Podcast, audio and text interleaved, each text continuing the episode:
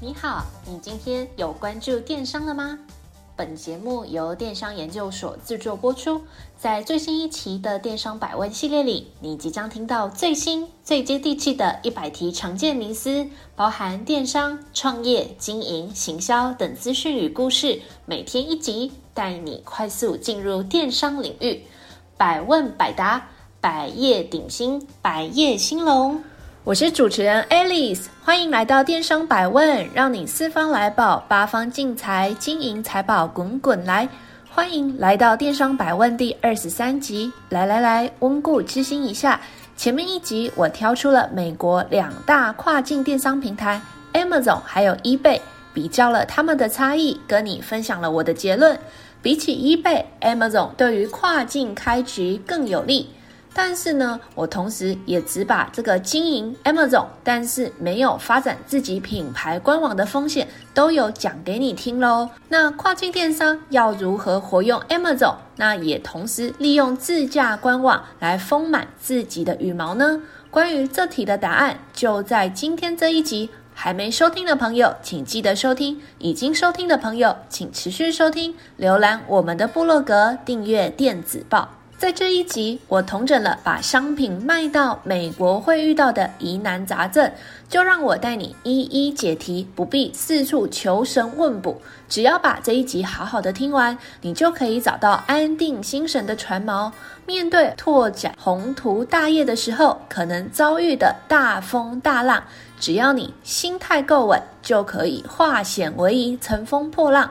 另外，我们 Cyberbiz 的 Global 团队宛若海上妈祖，可以提供给各位电商老板一条龙的辅导服务。有上我们的船，保证无波比哦。接着要来跟大家分享跨境电商在台湾出海之后最容易遇到的三大常见问题，分别是：第一啊，这个跨境贸易的市场文化资源和台湾有显著的差异。那以美国来讲，如果各位电商老板的商品打算要卖去美国，那你呀，至少要知道美国人平常习惯的消费习惯是什么，他们喜欢哪一种包装设计的产品，又习惯怎么样去使用这个社群网站呢？那如果你没有办法掌握关于北美的第一手的资讯，那在这个商品布局的地方就会不够的全面，就像我们用一张破掉的网子去抓鱼。那你当然抓不到，而且会有很多漏网之鱼哦。这边来举一个例子，像是啊，在美国有这个 Facebook Portable TV，那这是一种装在电视上面的智慧机上盒，可以直接透过这个机上盒拨打 Facebook 的 Messenger 的视讯电话给远方的家人来聊天、来视讯。那对美国人来讲，这个机上盒呢是一个很常使用，也是一个非常普遍的功能哦。但是呢，同样的这样子的需求或是这样子的产品设计，放在台湾，我们日常生活当中最常用的不是这个 Facebook 的 Portable TV，而是这个 Line 的视讯电话，对吧？所以如果你不清楚在美国有机上盒这种装置，那你当然就会错过在这个机上盒上面去投放广告的机会。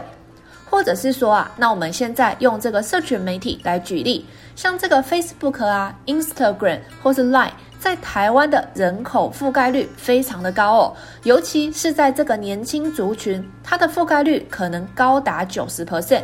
所以啊，在台湾做电商生意的人，大家都知道一定要经营这些社群媒体，你才会有流量哦。但是呢，在美国状况就不一样喽。使用 Facebook 的人非常的少。根据去年在二零二零年的调查发现啊，使用 Facebook 的人口大概只有六十八的 percent。所以说，用同样的思维要来操作这个跨境电商的跨境经营，那各位老板你就会少了三十二 percent 的潜在客户哦。另外，来分享一个今年刚发生的真实案例给你听。今年呢、啊，刚好是这个 Pokemon Go 的五周年，所以日本的任天堂从今年七月开始，在这个北美地区规划了非常非常多的行销活动。而这股 Pokemon 的热潮，也让相关的产品的广告竞价大幅的提升哦。问题就来啦。假设你对这个美国人热爱 Pokemon Go 的资讯没有感觉，甚至呢你不知道这件事情，你根本就没有办法去预测这一波活动你到底要不要跟，那你的广告预算要不要跟着加码？那难以判断的结果就是呢，你的市场你就会大输江山，看着别人去赚钱。接下来来谈谈文化的部分。做电商最重要的就是要用字精准，以及提供在地化的文案。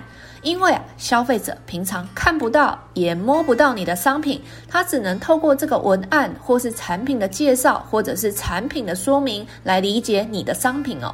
所以你一定要写出让这个消费者有感觉的文字。那这个有感觉的文字，绝对会影响到各位电商老板的订单转换率。关于这个在地化的语感，到底要怎么来培养呢？建议平常没事啊，你就可以多多去收看美国的脱口秀节目，像是这个 Jimmy Kimmel 的 Life 啊，或者是 The Ellen Show，都可以帮助各位电商老板更了解美国社会的最新时事的发展。另外，在资源的部分，这个就很现实喽。如果没有当地人脉或者是厂商的资源，你到底要去怎么去架这个线下的物流系统，或是你要怎么出货给你的消费者？又或者是你现在突然有一个非常急、非常非常急的急件要处理，你要怎么样去找到可以协助你的人呢？那或许你会想。啊，反正你都全部用这个 FBA 的方式，让你的商品直接进去这个 Amazon 的仓库，就让 Amazon 来帮你解决这些烦恼就好啦。但是有一件事情必须要先提醒你，Amazon 呢，它有在控管仓库的商品的周转率。也就是说，假设你的商品进入他们的仓库入仓之后，九十天之内没有办法卖出去，这个 Amazon 认为你应该要卖出去的量的时候呢，它有可能就会把你的账号的评分数降低哦。那这个评分会影响到未来你的商品可以在 Amazon 拥有多少的库存空间。那这个影响是非常重大的哦。比如说啊，想必大家都明白，在美国它的 Q4 有多重要。这个北美的下半年啊，有许许多多大大小小的购物节啊，各种节日，比如说感恩节、圣诞节，甚至是新年。那这些活动档期，除了代表满满的商机之外，其实它代表的意思也是满满的包裹。所以。这个 Amazon 的仓库压力绝对不是大家可以忽视的哦。这个 Amazon 呢，它也时常发生这个爆仓的事件。那发生所谓仓库爆仓的时候，就会影响到你的商品入库的时间。最后啊，等你的商品都已经上架，也都上了库存，你真的只能看着别人去赚钱，毫无招架之力哦。那或许也有这个电商老板会来考虑要跟第三方的仓储公司来合作，把这个类似装盒啊、贴标或者是代包装的服务委托给这些第三方的仓储公司。这样一来，的确可以省去不少的麻烦。但是呢，在选择这个合作伙伴的时候，也必须要有这个当地的第三方仓储公司的人脉以及资源，那各位电商老板才有机会可以找到满意的合作对象。第二，跨境设立公司，旷日费时且所费不支。为了解决这个物流跟金流的烦恼，我猜应该也有一些电商老板想干脆就直接到美国落地生根，在当地开设公司，对吧？但是这件事情可能没有你想的这么简单。我们先来谈谈这个税务。根据二零一八年美国最高法院裁定，各州必须向电商业者来课征所谓的销售税。也就是说，你必须先在美国设立公司之后，才会有美国雇主身份的识别号码，然后你再用这个识别号码向各州去申请销售税的许可证。那这个销售税的许可证，英文叫做 Sales Tax Certificate，然后取得这个该州的 Tax ID，最后呢，再透过这个 Tax ID 去跟各州定期报税。另外，你也必须来考虑这个会计的问题，你会需要一个会计师的团队帮你处理日常的账务以及这个税务的问题。但是呢，你知道吗？美国的会计师收费可是非常的昂贵哦。另外就是这些会计师的月薪肯定也是会是一笔非常高金额的支出。简而言之啊，要跨境成立自己的公司，非常的旷日费时、劳心劳力，而且所费不支。第三，跨境贸易流程繁琐。没错，在做这个跨境贸易的时候，除了要过当地的安全检查之外，各位电商老板，你后续也要去烦恼所谓报关以及物流的问题哦。那我们先来讲这个报关。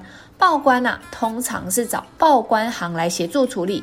各位电商老板必须去比较各个流程当中需要的厂商服务以及价格。所以啊，具备这个可以。沟通的英文能力绝对是最基础的条件哦。具备这个能力，就可以避免报关行把你直接分类分到这种不懂游戏规则的门外汉的类别。如果一旦你不小心被分入这个门外汉的类别，或许他们就会随便报价唬弄你，让你花更多的钱。所以这点要特别的注意哦。那至于物流，也不能乱找。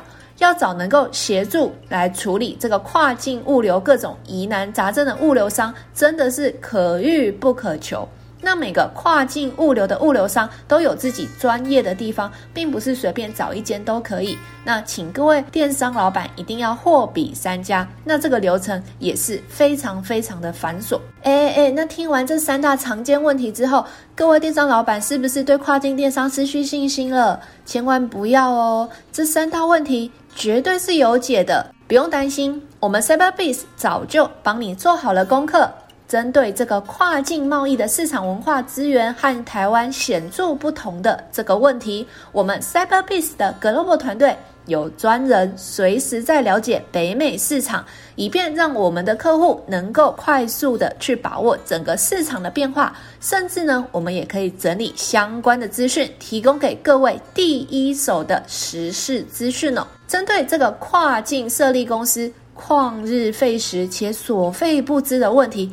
我们 Cyberbiz 的系统也可以直接依照配送地址计算这个销售税额之后呢，代各位电商老板向消费者来收取，之后也是由我们 Cyberbiz 再代为向各个美国的州政府来进行申报，所以非常的方便。针对第三个问题，就是这个跨境贸易流程繁琐的问题，我们 Cyberbiz Global 的团队呢，有提供所谓一条龙的辅导服务，从账号的开设、产品的生产、安全检测、安规认证、包装及出货，以及最后的物流安排，我们都会随时在侧。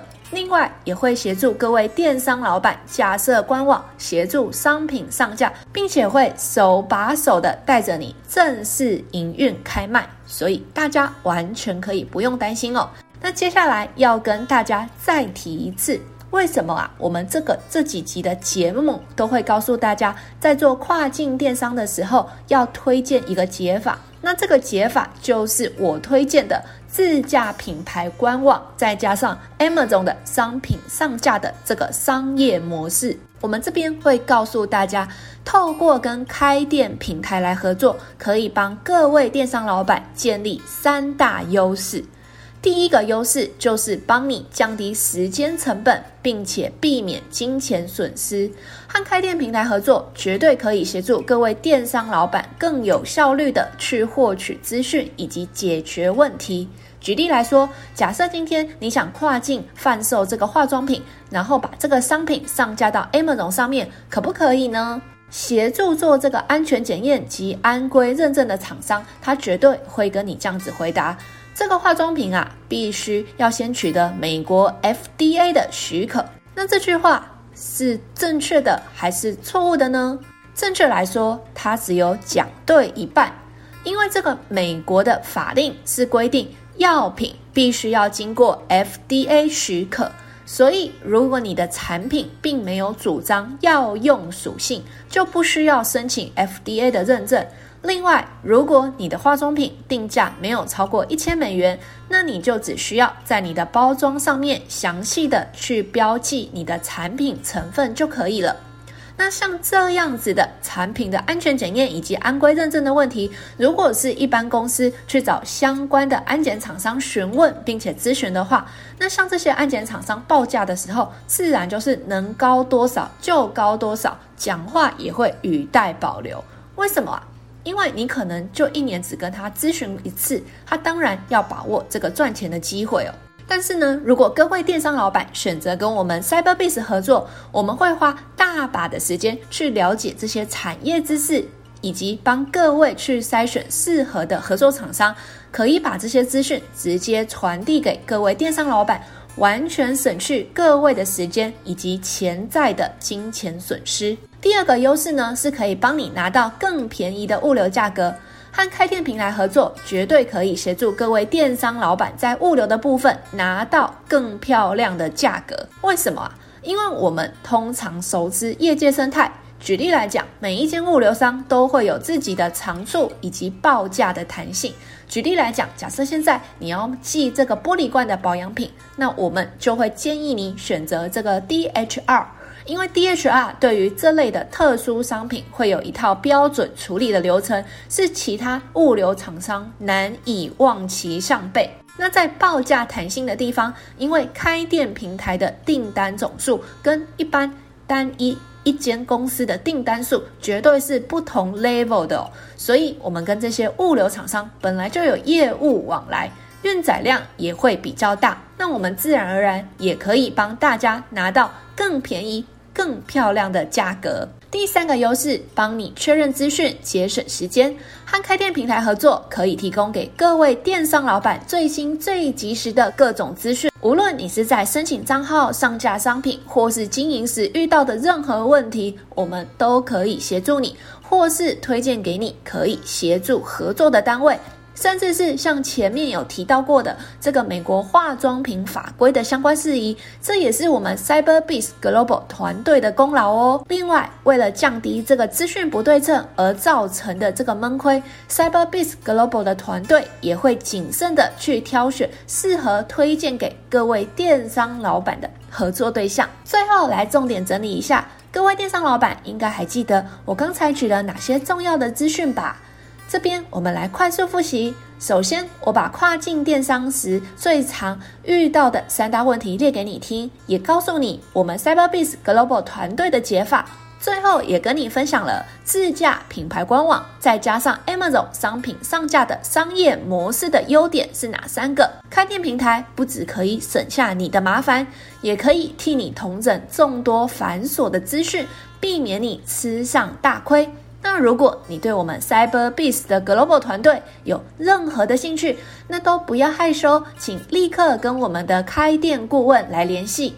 那如果你想要知道更多关于开店平台的跨境服务，那就请你继续锁定这个节目。另外，也可以参考部落格的专文，在 Google 搜寻“电商百问跨境”，就可以有更多的专文供各位电商老板参考比较哦。谢谢您的收听，我们下次再会。若您有任何问题或有任何想法，欢迎透过描述框的电邮与我们进行联系。若想阅读最新最多的文章，请到我们的部落格。那如果你想联系我们的开店顾问，也请一键来点击联系。那我们下次再见。